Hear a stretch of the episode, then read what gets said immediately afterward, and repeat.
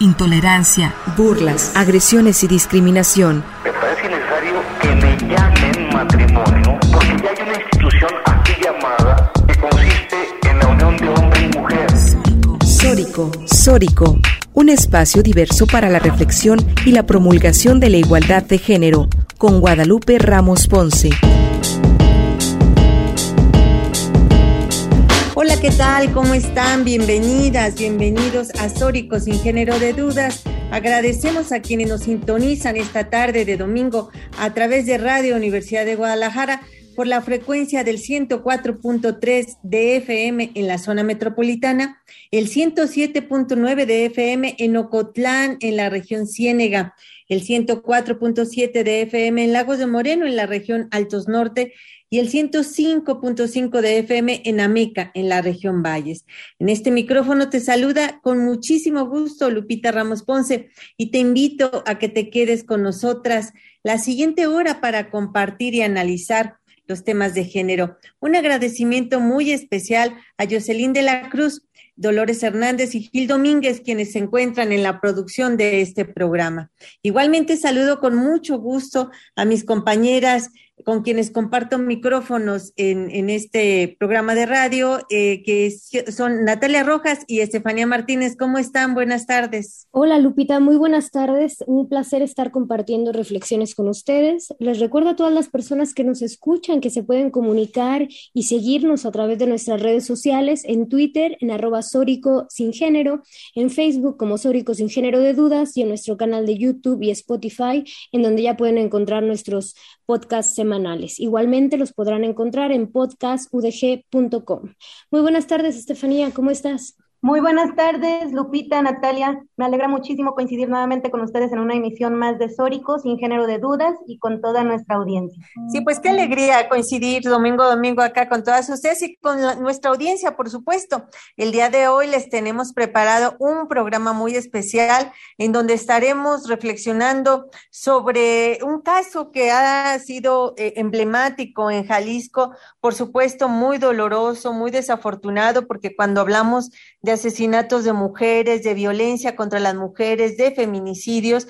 Por supuesto, estamos hablando de historias de vidas, de vidas truncadas, de mujeres que tenían proyectos, que tenían sueños y que de pronto por la acción feminicida eh, eh, fueron privadas de la vida. Pero no solo eso, sino que además pues todo lo que tiene que pasar para alcanzar justicia, ¿no? Todo lo que cobija en la, y lo, que cobija y lo que rodea en los casos de feminicidio en torno a la impunidad.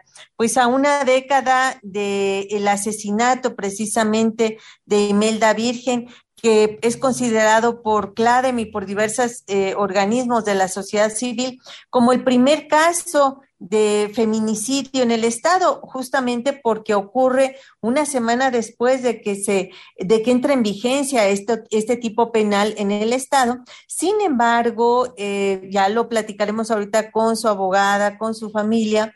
El caso no fue consignado como feminicidio, desafortunadamente. Pero a una década, pues hay una luz de esperanza en la justicia, porque eh, eh, recientemente se acaba de sentenciar a 73 años, cuatro meses, al feminicida Gilberto Vázquez y, eh, y algunos de los que intervinieron también como autores tanto intelectuales como materiales. Y saludo, por supuesto, a una de las abogadas que estuvo muy cercana acompañando el caso y acompañando a la familia y que es parte integrante de CLADEM, Alejandra Cartagena. ¿Cómo estás, Alejandra? Eh, antes de eso, pues le pido a las compañeras que, que la presenten. Natalia, eh, si gustas presentarnos, por favor, a, a la abogada.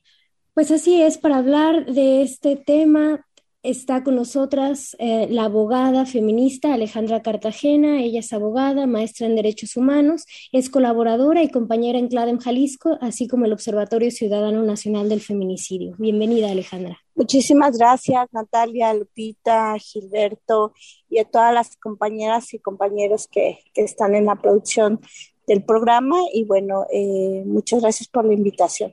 A su vez, tenemos a nuestra compañera Sofía Virgen, quien es hermana de Imelda Virgen, activista feminista, acompañante psicosocial y diseñadora. Muchas gracias, gracias a ustedes, gracias por abrir el espacio y por, por a 10 años reunirnos para, pues para ver este camino. Muchas gracias. Sí, no, al contrario, gracias a ti, Sofi. Y, bueno, pues ya nos contarás ahorita, eh, pues mira, ¿qué te parece mejor si comenzamos contigo en este diálogo, en esta reflexión, precisamente para que nos platiques de Imelda? ¿Quién era Imelda? ¿Qué hacía? Para que nuestra audiencia pueda, antes de conocer el caso eh, de lo que ocurrió precisamente eh, con ella, con su feminicidio y estos 10 años de su andar en búsqueda de justicia, eh, es mejor primero tener este contexto de quién era Imelda Virgen.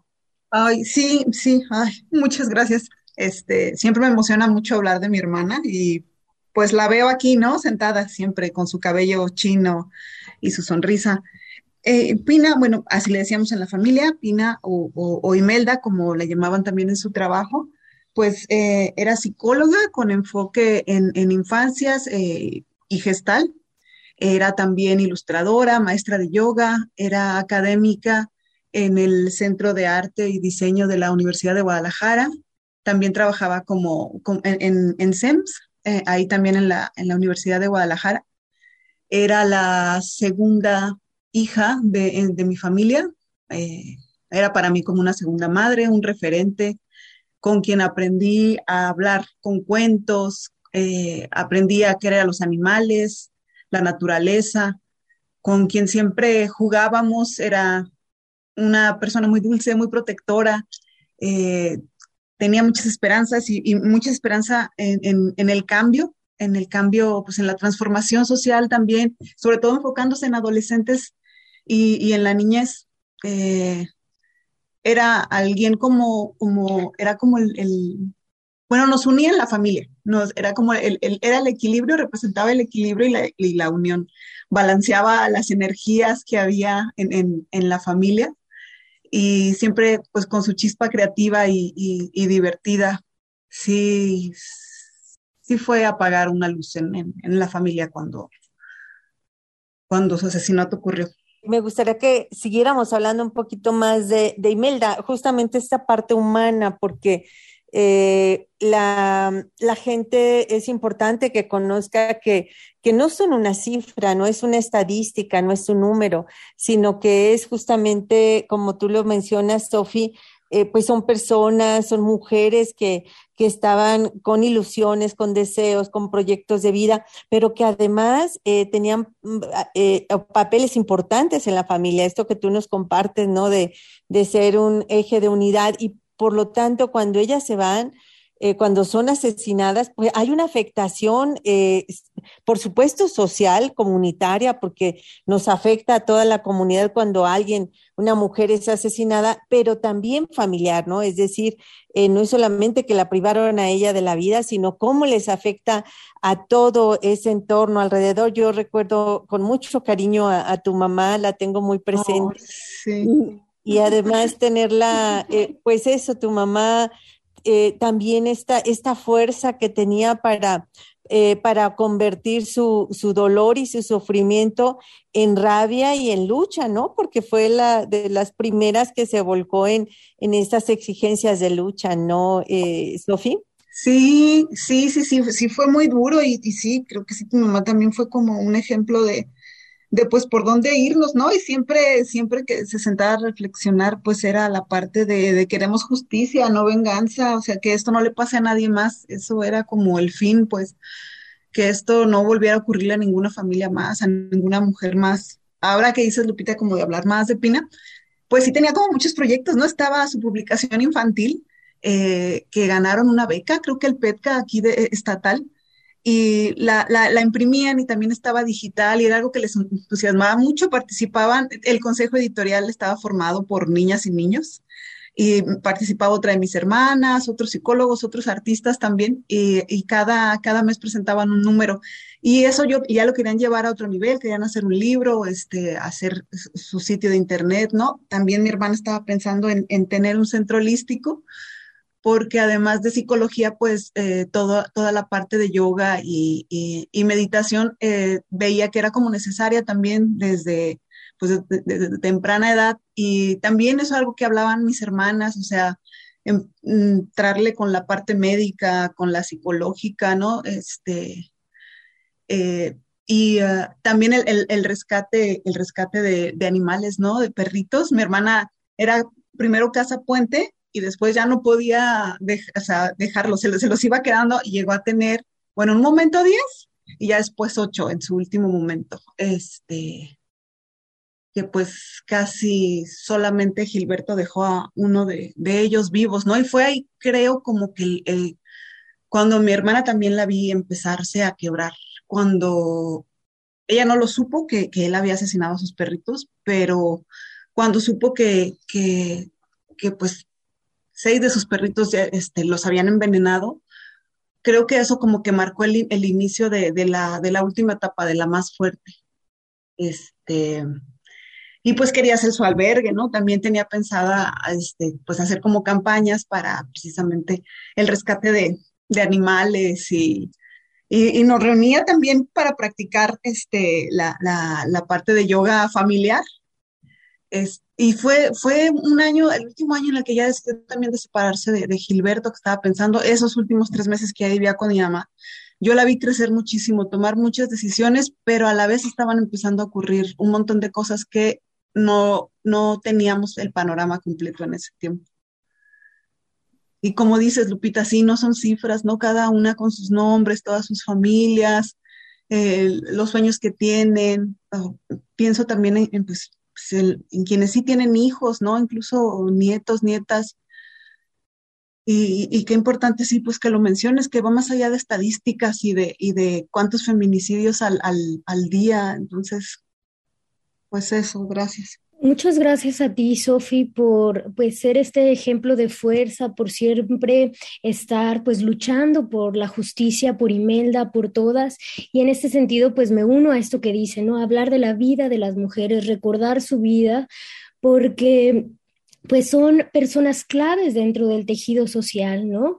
Eh, por ejemplo, Imelda, ¿no? También como profesora universitaria. Y sobre todo es importante hablar de la vida de las mujeres para romper con todos estos estereotipos, ¿no? Que muchas veces son impuestos alrededor de la violencia contra las mujeres, ¿no? Y recalcar que la violencia contra las mujeres...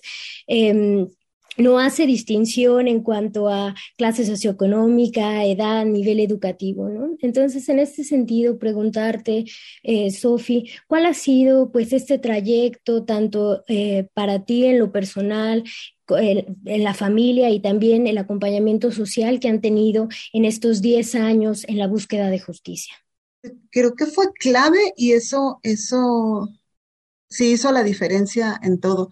Recuerdo que la primera persona, las primeras personas que vi yo justo el día de la última misa de mi hermana, que había pasado días, pues fueron Lupita Ramos y Pati Ortega, ¿no? Y estaban ahí afuera del, templo. O sea, eso para mí como que significó mucho y, de ahí en adelante, pues ha habido un, o sea, ha sido el acompañamiento, el arropamiento y también lo que ha servido mucho es esta parte de formación, formación política, ¿no? este, entender el contexto y que todas las, pues las organizaciones fueron como, como compartiéndonos esa parte, ¿no? Desde el feminismo como CLADEM, ¿no? Con ustedes, o de, o de la parte también de social, como las compas de, de de Yokoyani, este, la, fue ahí cuando nos empezamos como a informar más sobre el feminismo que era y, y nombrarnos ya, ya como feministas, mis hermanas, ¿no? Este, mis primas, y, eso también como que empezó, empezamos a entender pues toda esta violencia estructural, este, que no nos ocurrió a nosotras, la culpa bajó muchísimo en cuanto a, que pues los, el, sistema y los procesos jurídicos pues es como lo que busca, ¿no? Este, contenerte ahí, pero cuando vas entendiendo cómo, cómo esto y por qué ocurre, ¿no? Recuerdo que también les decía pues, a, las compañeras, no, pero sí, ¿qué es el patriarcado? y, entenderlo, ¿no? Entender qué es, entender cómo, cómo nos viene afectando y este, fue, fue, fue, muy importante. Después las, las compañeras de las diferentes colectivas feministas, ¿no? La red 8 de marzo, eh, pues sentir, sentir que, que, todo esto iba creciendo por, por, sí, por una necesidad, por una, una, una violencia que, que, se iba incrementando, pero que también la respuesta y la resistencia también, también iba, iba también aumentando, ¿no? Y creo que sí, el acompañamiento social incluso pues como quizás algunas personas, este, primero, pues sí, decían, pues es que ya se lo estaba, pues a lo mejor buscando, ¿no? O no sé por qué lo provocó, o, o qué, qué lástima que lo hizo enojar después volver a ver esas personas y, que su, narrativa ya sea otra, su pensamiento sea otro, eso también, este, pues también creo que es como muy importante saber que incluso círculos cercanos de vecinos, este, de amistades, pues también van, van como entendiendo más esta situación. Muchas gracias, Sofía, por compartirnos esta, pues esta experiencia, esto que has estado viviendo a lo largo de, de estos años definitivamente el, verte, reconocerte y, quien comparte contigo miradas y, quien sabe de todo el trabajo que has hecho, pues sabe, sabemos que pues tu experiencia ha llevado a, esta sensibilización a lo largo de, pues, del Estado, ¿no? Sin embargo, seguimos en, un, en una constante eh, complejidad que es difícil eh, en un contexto donde 11 mujeres al día son asesinadas en México y que siga habiendo una estructura política, social, cultural que, mm, que se resiste a, ver estas realidades que atravesamos como sociedad. En este sentido, eh, maestra Alejandra Cartagena, ¿cómo, ¿cuál ha sido el, el proceso, la, la, experiencia que has tenido en este acompañamiento en el caso de Imelda? Sí, bueno, eh, muchas gracias. La verdad es que, eh, bueno, empezaría primero diciendo que eh, qué bueno que retomamos eh, hablando de quién, quién era Imelda, ¿no? Porque luego pareciera que, eh, además de ser asesinadas, pareciera que es lo único que pasaba, que, que es lo único de nuestras vidas, ¿no? Entonces me parece súper importante que retomemos esas historias, ¿no? Esas historias que pueden ser la historia de cualquiera de nosotras, ¿no? Que dejemos de hablar de mujeres asesinadas como si pasara en, en, otro universo, ¿no? Sino que pasa ahora, que ha sido normalizado, que ha sido naturalizado, pero además que nos puede pasar a cualquiera de las mujeres y que no es normal, ¿no? Que estemos naturalizando y normalizando eh, esto, ¿no?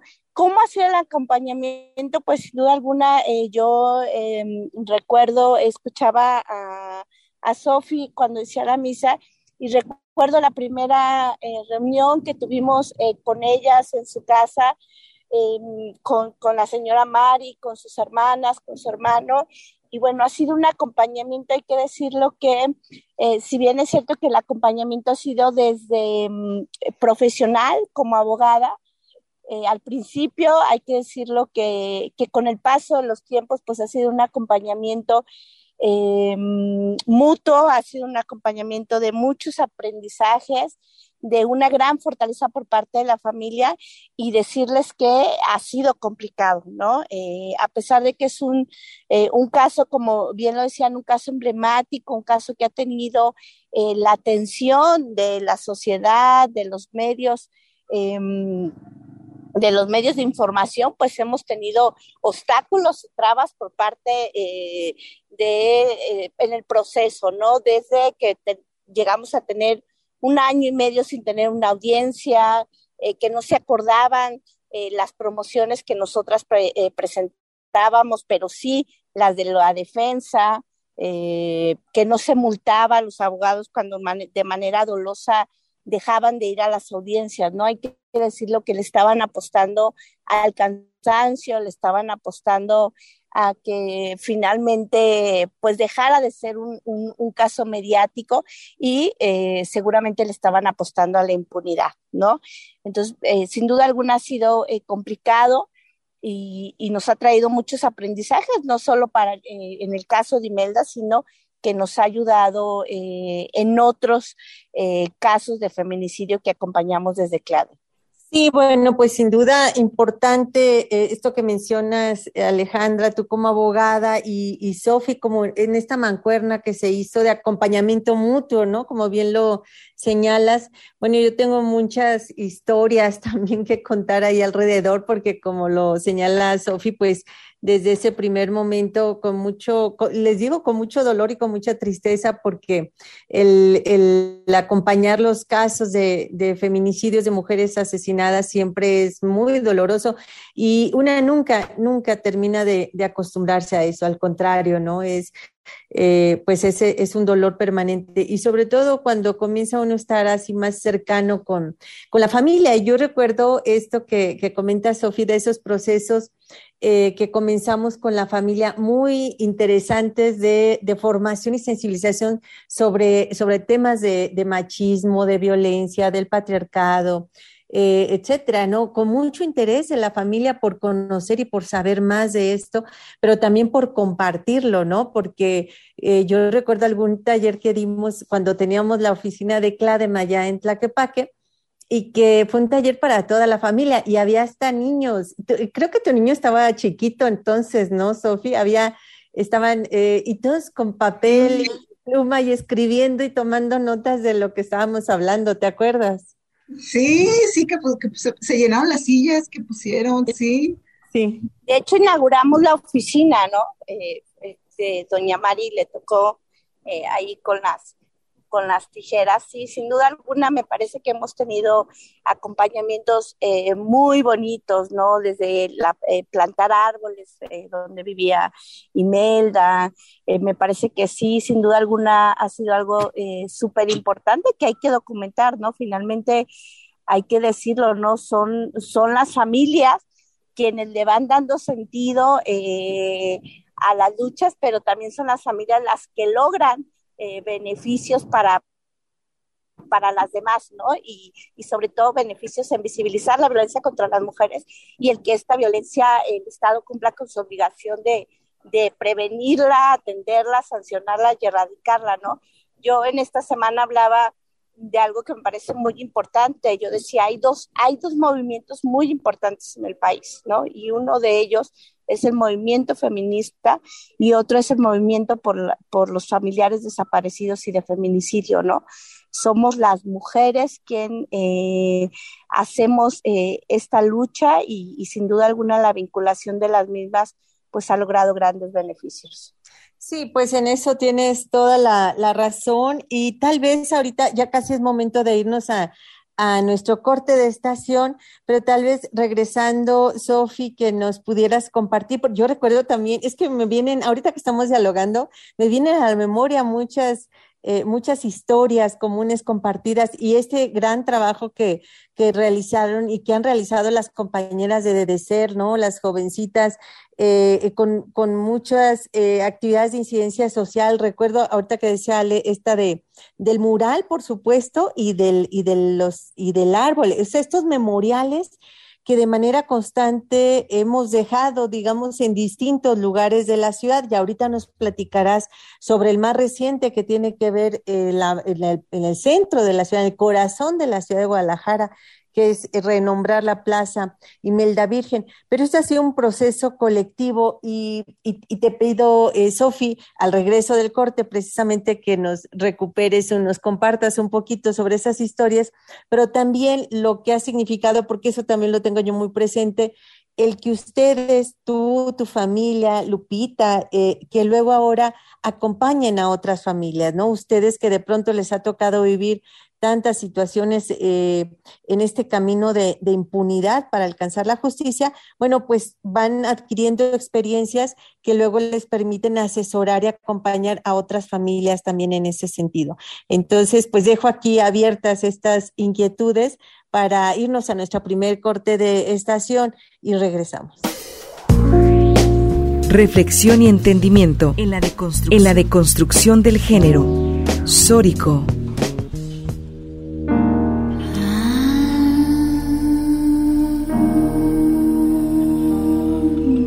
Marcho, porque estoy viva y no sé hasta cuándo. Es una de las frases que se puede apreciar en una pancarta de las tantas marchas feministas que ha habido en México a raíz de los feminicidios. Pero, ¿qué es el feminicidio? Se tipifica como delito de feminicidio quien prive de la vida a una mujer por motivos de género y se considera que existen razones de género cuando ocurren las siguientes circunstancias, por mencionar algunas. La víctima presente signos de violencia sexual de cualquier tipo. Se le hayan infligido lesiones o mutilaciones infamantes o degradantes previas o posteriores a la privación de la vida o actos de necrofilia. Existan antecedentes o datos de cualquier tipo de violencia en el ámbito laboral, familiar o escolar del sujeto activo en contra de la víctima. En un lugar como la Sierra Norte de Puebla, donde todo pareciera tranquilo, se atraviesa por una ola de violencia en el que las mujeres somos víctimas. Rosa María, de 15 años de edad, salió de casa rumbo a su trabajo en el centro de Cuetzalan, Puebla, el día domingo 20 de marzo por la mañana. Su familia la reportó desaparecida el mismo día por la noche y al notar que no regresó, comenzaron su búsqueda. Cuando sus padres acudieron a presentar la denuncia de su desaparición, un funcionario público de Cuetzalan les dijo que no había nada que hacer y tenían que esperar a que la niña se le pasara el berrinche. Desafortunadamente, después de varios días de búsqueda, Rosa María fue hallada sin vida el 24 de marzo. Exigimos justicia para Rosa María. Exigimos esclarecimiento del caso. Existen muchas inconsistencias en la línea de investigación del caso. La ineptitud, la indiferencia y el machismo de las autoridades cuetzaltecas han impedido que se esclarezca el caso y han revictimizado a Rosa María y su familia. Exigimos que se sancione a las y los funcionarios que actuaron negligentemente en el caso. Si hubo implicados en su muerte, exigimos que caiga todo el peso de la ley sobre ellas o ellos. Jocelyn de la Cruz, colectivo Voces de la Tierra. Imelda no se murió, Imelda no se murió. Imelda se hizo millones, se hizo millones, Imelda se murió. Buenas tardes, estamos de regreso en Sórico, sin género de dudas. Hoy estamos hablando sobre el caso de Imelda Virgen y el acceso a la justicia por ser el primer caso de feminicidio después de la tipificación. Y estamos hablando con Sofía Virgen y con Alejandra Cartagena. Y bueno, antes de irnos a corte, hablábamos de la importancia del acompañamiento social y de las colectivas feministas que ha tenido este y muchísimos otros casos de violencia feminicida. Y en este sentido, eh, queremos si nos puedes compartir, Sofi, cómo ha sido este acompañamiento y sobre todo la creación de memoriales por la verdad, por la memoria y por la justicia de tu hermana Imelda. Yo también ahorita que estaba mencionando, Lupita, este, pues es que han pasado varios años y, y, y sí, digo, luego que lo podamos ver quizás en imágenes también sería importante, pero sí, sí recuerdo ese primer eh, fue una propuesta de, de, las compañeras sí, de, de, ser este, de Yocoyani de la brigada Martín Barón, y, y, era plantar un árbol eh, en diferentes partes de la ciudad a nombre de, de, alguna mujer que haya sido víctima de feminicidio. Y era también hacer como un, varios, sembrar varios árboles eh, en, el, en el parque de, de los, llamado de los boches allá en Oblatos, eh, pues también a nombre de cada una, incluso si, aunque no, no supiéramos pues cómo se llamaban ni nada, pero es, fue, fue, pues sí, fue muy, muy fuerte, muy poderoso. Sí recuerdo que fuimos todas, ustedes también quienes estaban, eh, quienes estaban ahí, eh, pues, pues, se armó como un, un pequeño ritual al principio, después se sembraron eh, los árboles y también hubo música, ¿no? Y fue como, como navegar también por estas diferentes emociones que hay y pues, y pues vernos ahí. Y en ese mismo espacio también se construyó, bueno, se elaboró un mural y recuerdo cuando, bueno, el compañero Fernando cómo lo puso de, fondo en toda la pared y después cómo todas fuimos participando en pintarlo y cómo gente de, alrededor de ahí, de, este, y muchas niños y niños se unieron a, a, pintarlo y y y a crearlo. Fueron varios fines de semana. Este, sí recuerdo a todos como, quemaditos. Y estaban, estábamos apenas como formando esta, relación, apenas estábamos conociendo. Creo que eso sucedió en el segundo año. Eh, y, pues sí fue muy importante ir a sembrar un árbol cerca eh, de casa de mi mamá, donde vivió Pina, eh, ahí también en, en, la barranca, pues que era donde daba clases mi hermana, fuimos a sembrar también en, en donde pues vivía junto con Gilberto, ahí se sembraron también varios, y ver cómo la gente se interesaba alrededor, que no sabía, pero llegaba a preguntar, creo que sí es, o sea, sí, sí pues sí pudo impactar también en, en esta parte de, de, integrarnos, ¿no? Como comunitariamente. Y, y pues se, hicieron más, más acciones. También recuerdo eh, que al principio en las marchas, pues las familias no teníamos como un lugar, íbamos hasta atrás. Incluso recuerdo que como iba mi mamá en silla de ruedas, era difícil aguantar el paso de la marcha. Eh, y, y, ahí estábamos, ¿no? Con nuestras, toda la, familia, con sus playeras, y que estos últimos años se haya dado un, un, lugar especial de cobijo y de a, las familias en, en otros espacios, que, que, se hayan armado los contingentes de otra forma, habla también de que, de que pues de cómo se ve este dolor, cómo se va empezando a ver y cómo, cómo sabemos que todas y todos formamos parte de, y, y de, la, de, la, exigencia, ¿no? También de, de la responsabilidad del Estado y de, de, hacer visibles todo este dolor de, mujeres desaparecidas o, o asesinadas. Y um, bueno, hubo también, como en cada aniversario se hacía algo distinto, organizado por todas las, las colectivas y las organizaciones que, que, nos han acompañado.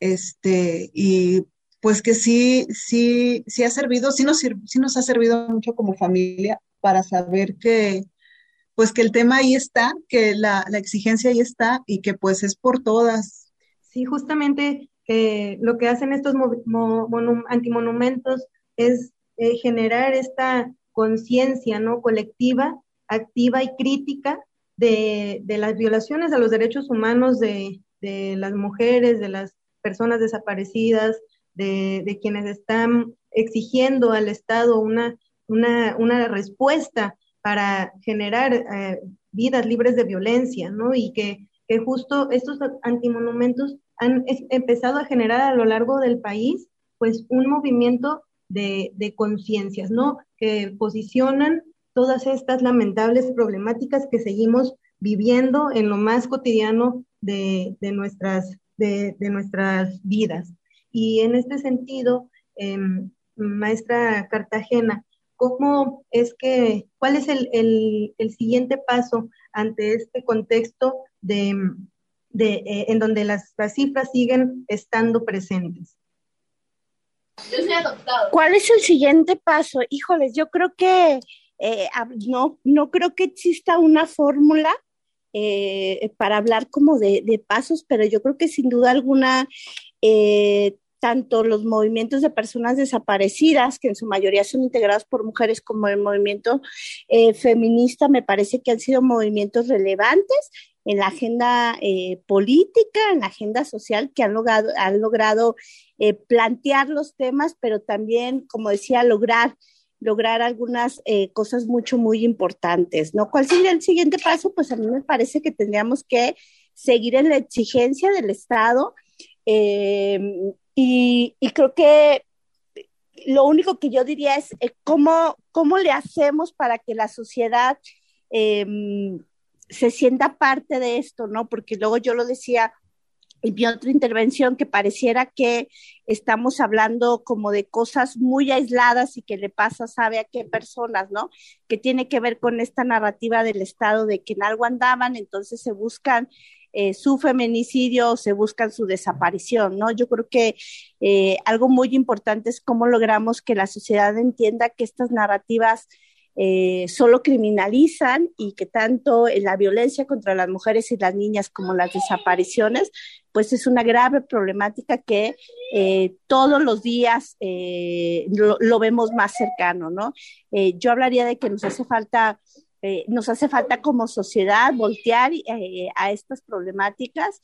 Y algo que a mí me emociona mucho, que, que lo debo de decir, es que, eh, y lo hablaba con Lupita en la, en la última marcha, lo bonito que se siente ver a otras personas, no conocer a nadie de, de quien está a tu alrededor de la marcha, ¿no? Porque hubo momentos en, eh, en que era, éramos las mismas, ¿no? Pareciera un, un, espacio de, de, vernos las mismas, las, las caras, lo cual está perfecto, pero pues lo importante es cómo se empieza a incidir en las otras, ¿no? Y, me parece que la marcha del 8 de marzo lo ha ido comprobando cómo, cómo ha crecido el movimiento eh, por una vida libre de violencia, ¿no? Entonces, creo que hay esperanza y la esperanza sin duda alguna la han sentado con gran dignidad eh, las mujeres, las feministas.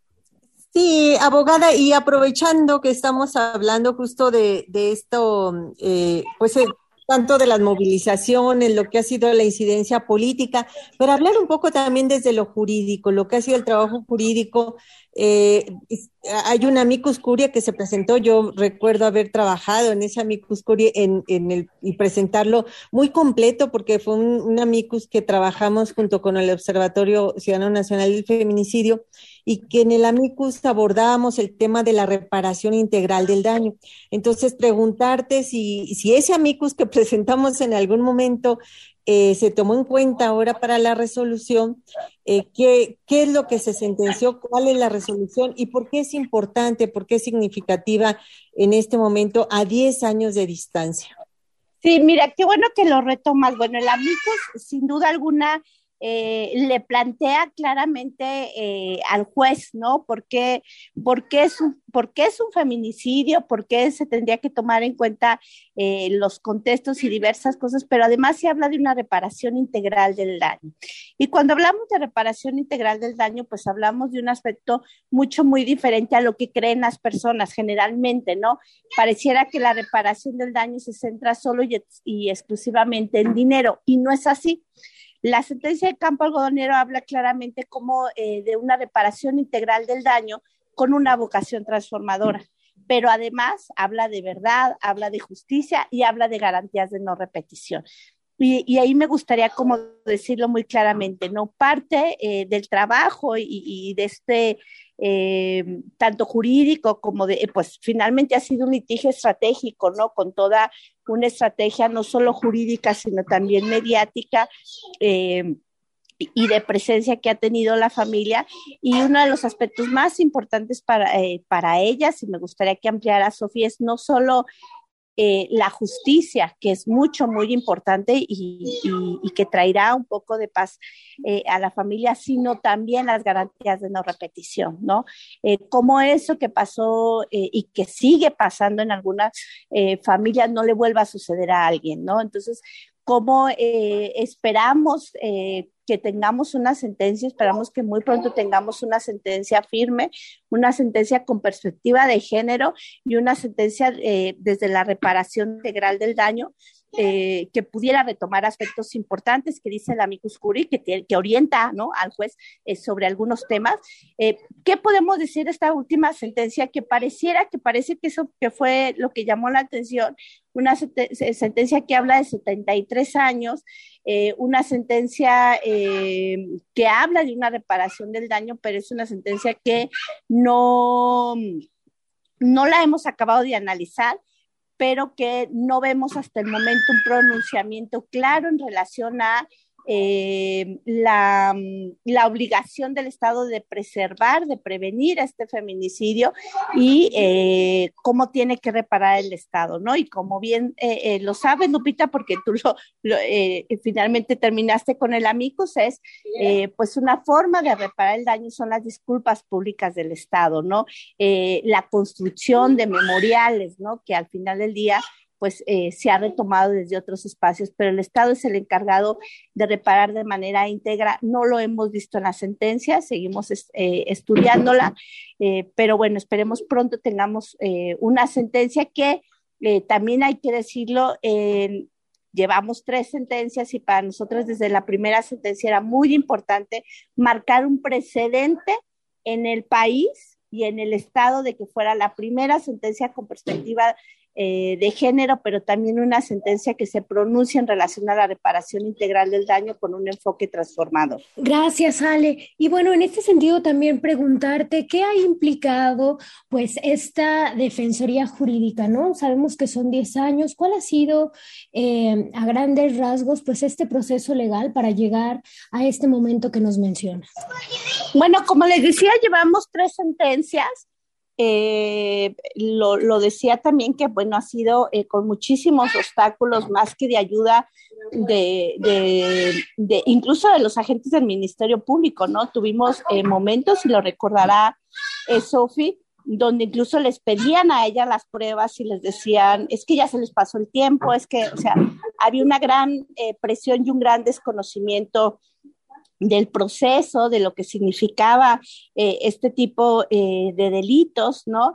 Eh, además, pues del cambio de ministerios públicos constante, de que se cerraron los juzgados, de la no participación de los abogados de la defensa que de manera dolosa no iban, ¿no? Ha, implicado muchísimo trabajo e incluso de que no, hemos tenido nosotras que apelar a estas sentencias, nos, hemos amparado, bueno, hemos hecho eh, todo lo necesario eh, para poder eh, encontrar la justicia. Sí, definitivamente, abogada, una serie de, obstáculos ¿no? que, representa el sistema jurídico en México y que, pues está en todos los niveles, ¿no? Desde los ministerios públicos hasta los jueces, hasta los magistrados que, se, se aferran y se resisten eh, a, mirar con perspectiva de género, ¿no? A, mirar este delito con todo lo que implica esta cultura sistémica que sigue eh, generando una,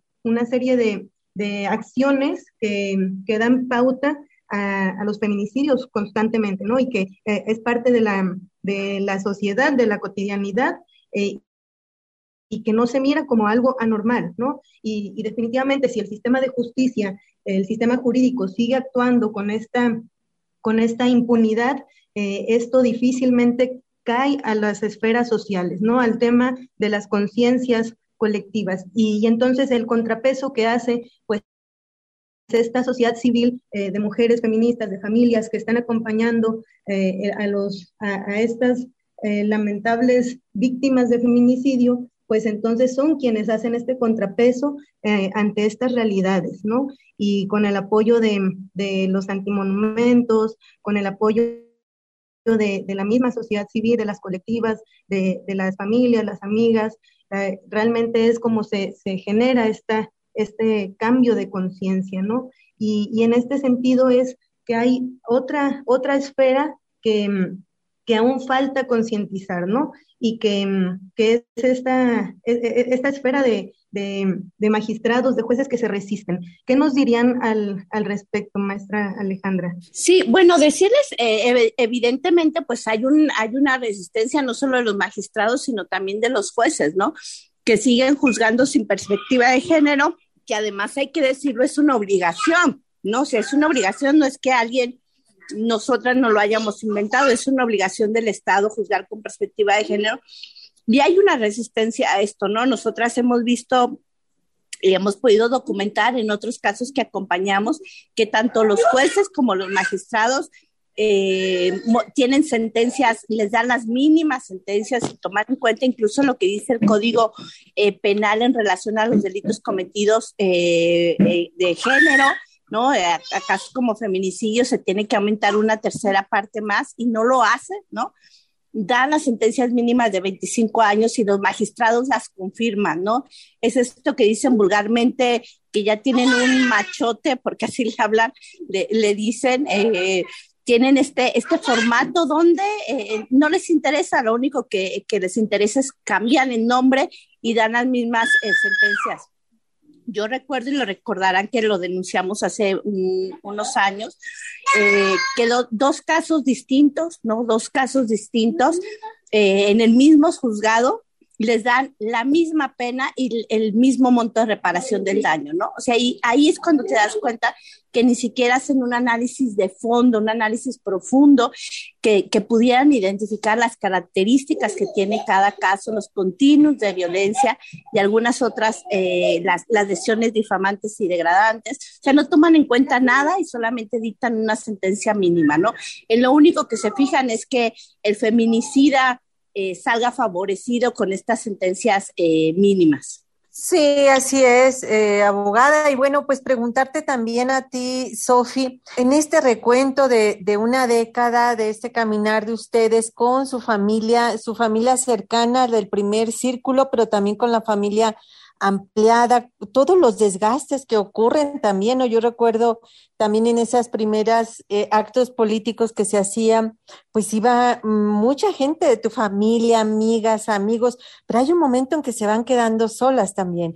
Es decir, eh, toda esa gente que en un primer momento pues acompaña, se solidariza y demás, pero con el paso de los años, eh, pues por diversas circunstancias, eh, terminan alejándose y de alguna manera eh, ese primer círculo cercano se va cerrando cada vez más, ¿no?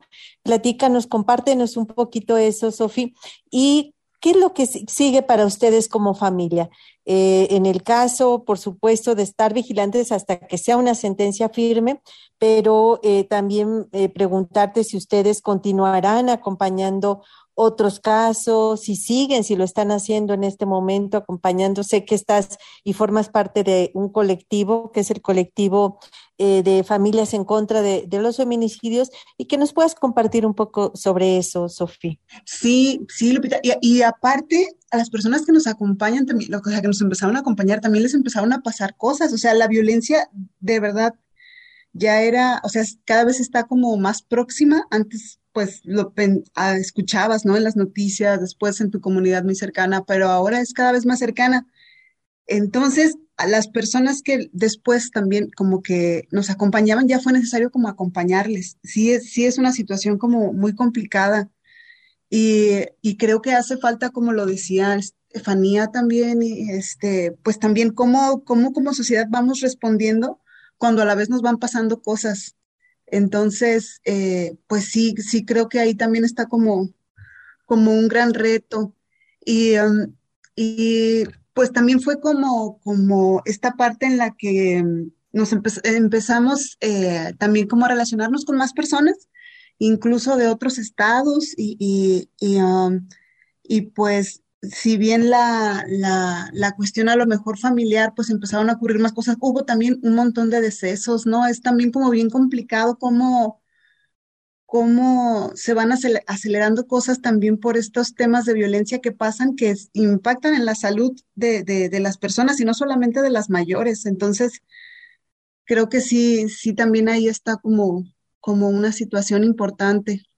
Y, y pues ahora que, que a, este, en este momento que como preguntas, eh, sí, sí sabemos, bueno, por lo que nos han platicado las abogadas, que es una sentencia, este, pues ejecutoriada, pero como dice bien Ale, están como en la revisión y sí tenemos el temor, o más bien sabemos que pues la posibilidad de un amparo, pues está presente y eso también como que nos ha mantenido como un poco cautas de cómo, o sea, qué esperar, cómo, y también lo que mencionaban, ¿no? O sea, fueron o sea, han sido tres sentencias, entonces sí es como bien desgastante, este, como ahora saber qué hacemos o para, o qué es lo que, qué es lo que puede seguir eh, a, partir de, pues a partir de aquí. Y también, como mencionaba Ale, pues como esta, esta revisión que están realizando, pues para saber si, si las medidas de, de, o sea, las garantías de no repetición, si sí están, ¿no? Este, yo, si las medidas de satisfacción que también se, se, solicitaron y se mencionaron, como dicen, pues también si, si están presentes, este, o si solamente, pues, se, se va a, esta, esta parte de la, de la compensación económica que y, y, de la, y de la, es, de, pues no creo que se hagan las disculpas, las disculpas públicas, pero sí, sí, sí también fue como algo muy que nos, que nos, que nos como mmm, nos sorprendió y nos molestó esta parte de cuando la fiscalía dio su, dio, dio la, dio su, pues sí, como dio la nota o dio la versión y, y, pareció como que solamente se estaban enfocando en esto de los años, en, la, en el aumento de años y que ya nos habían entregado una compensación económica, ¿no? De cierta cantidad y más gastos funerarios. La verdad sí, sí sentimos como, como, pues como indigno cómo se comunicó, porque es después de 10 años. y ni, ni, estamos persiguiendo el dinero, ni se nos ha entregado el dinero, ¿no? O sea, para, pues para que esto no se pueda repetir y para que sí, sí haya un cambio, como, como lo, lo, lo que recuerda Ale, ¿no? Esto que nos pedían a nosotras las pruebas, este, que había un límite de tiempo, que nos hostigaron en, en los juzgados, que nos regañaban, incluso que los magistrados dijeron, no, pues es que el Estado no tiene que pedir disculpas porque el Estado no mató a su hermana. O sea, hay un magistrado, ¿no? Entonces, eh, pues más bien como que estamos siendo cautas, nos vamos como, como despacito, ahorita que están en, en, la revisión de, de, pues ahora sí, de la totalidad de, de la reparación de, del daño. Y um, pues en eso creo que, este, como, como lo dices yo también, sí, mencionar como las familias es también, eh, pues como, también nos llena como el corazón de, pues de mucho cariño, pero pues también de dolor, ¿no? Sí sabemos que no es fácil todo este andar en lo jurídico, es súper complicado, es, sí, es un camino lleno de obstáculos. Y, eh, y, pues eso, eso es en lo que nos gustaría, pues que, la, que las medidas de, de, de no repetición se tradujeran en eso, eh, en, en, no seguir eh, pues revictimizando a las personas, ni, ni que tengan que pasar 10 años para que haya una, una resolución eso, digo, por la parte de, del acompañamiento social, la verdad es, como les mencionaba al principio, sí, eso ha sido como muy importante. Yo quisiera comentar algo que ahorita escuchando a, a, a Sofi me acordé, en una ocasión, en una audiencia eh, pública del caso de Imelda, eh, la secretaria de acuerdos mandó traer a la policía, ¿no? A la policía armada eh, que estaba literalmente rodeando a la familia. Eh, yo recuerdo mucho que estaba un compañero que había hecho un documental sobre, sobre Imelda y al agacharse a tomar su, creo que un refresco, casi lo teclea la policía, ¿no? Incluso tuvimos que poner una queja la Comisión de Derechos Humanos eh, por esa situación, ¿no? Y, y de esas cosas, bueno, nos, nos, vamos acordando pero sí han sido pues muchas situaciones muy complejas y violatorias de derechos humanos de la familia, ¿no? Recuerdo, recuerdo sí que esa audiencia éramos un montón, estaba hasta mi tía de 70 años, ¿no? Y los niños, pues era una audiencia pública, éramos como 15, 20 personas. Y, y sí fue muy frustrante, ¿verdad? Porque aparte la queja, no la, o sea, la, la, comisión sí dijo que estaba el juzgado en todo su derecho, entonces fue como, como, o sea, violación de derechos humanos tras violación de derechos humanos fue, fue como muy fuerte y ver cómo to, todo este apoyo de la familia, este, pues ha sido, ha sido también muy importante y, y, sí recuerdo que mi tía estaba preocupada, ¿no? No nos irán a meter a la cárcel, ¿no? Y, pero estaba ahí, o sea, estaba ahí con toda su edad y, y sí es, sí, sí, sí es, sí ha sido complicado. Muchísimas gracias, Sofi y Ale, por compartir todas exper estas experiencias. Definitivamente también el acompañamiento a las familias es importante por esta violencia a la que pueden también llegar a ser víctimas.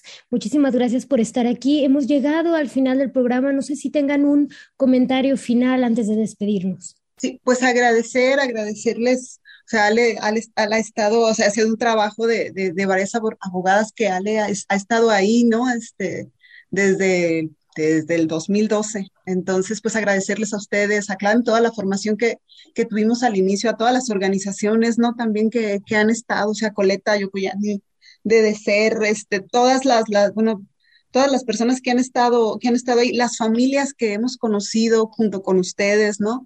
Este, que también transmiten fortaleza y están ahí, que también junto con el, con el, o sea, con todo, con todo su trabajo, pues también es, también es fortalecedor y sí nos une, este, y pues a todas las amistades y, la, y, la, y las familias que, que están aquí y que sabemos que van a seguir de una u otra forma, pues eso, eso creo que nos fortalece y creo que eso es lo que el Estado no nos puede quitar. Así es, muchísimas gracias, Sofía. Un abrazo muy fuerte para ti, para toda tu familia. Muchas gracias por, por su lucha y por su empeño por alcanzar justicia para el caso de Imelda, porque no es solo para, para Imelda, es justicia para ella y justicia para todas, por supuesto. Eh, muchísimas gracias, eh, Ale Cartagena, la abogada que, que ha acompañado, llevado este caso. Ale, unas palabras finales.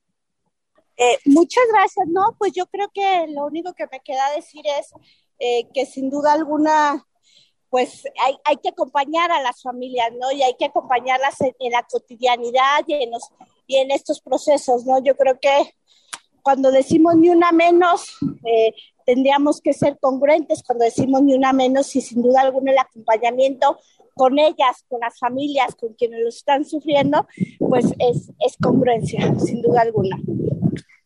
Así es, pues muchísimas gracias también, abogada Alejandra Cartagena. Hemos llegado al final del programa. Muchas gracias, Natalia y Estefanía.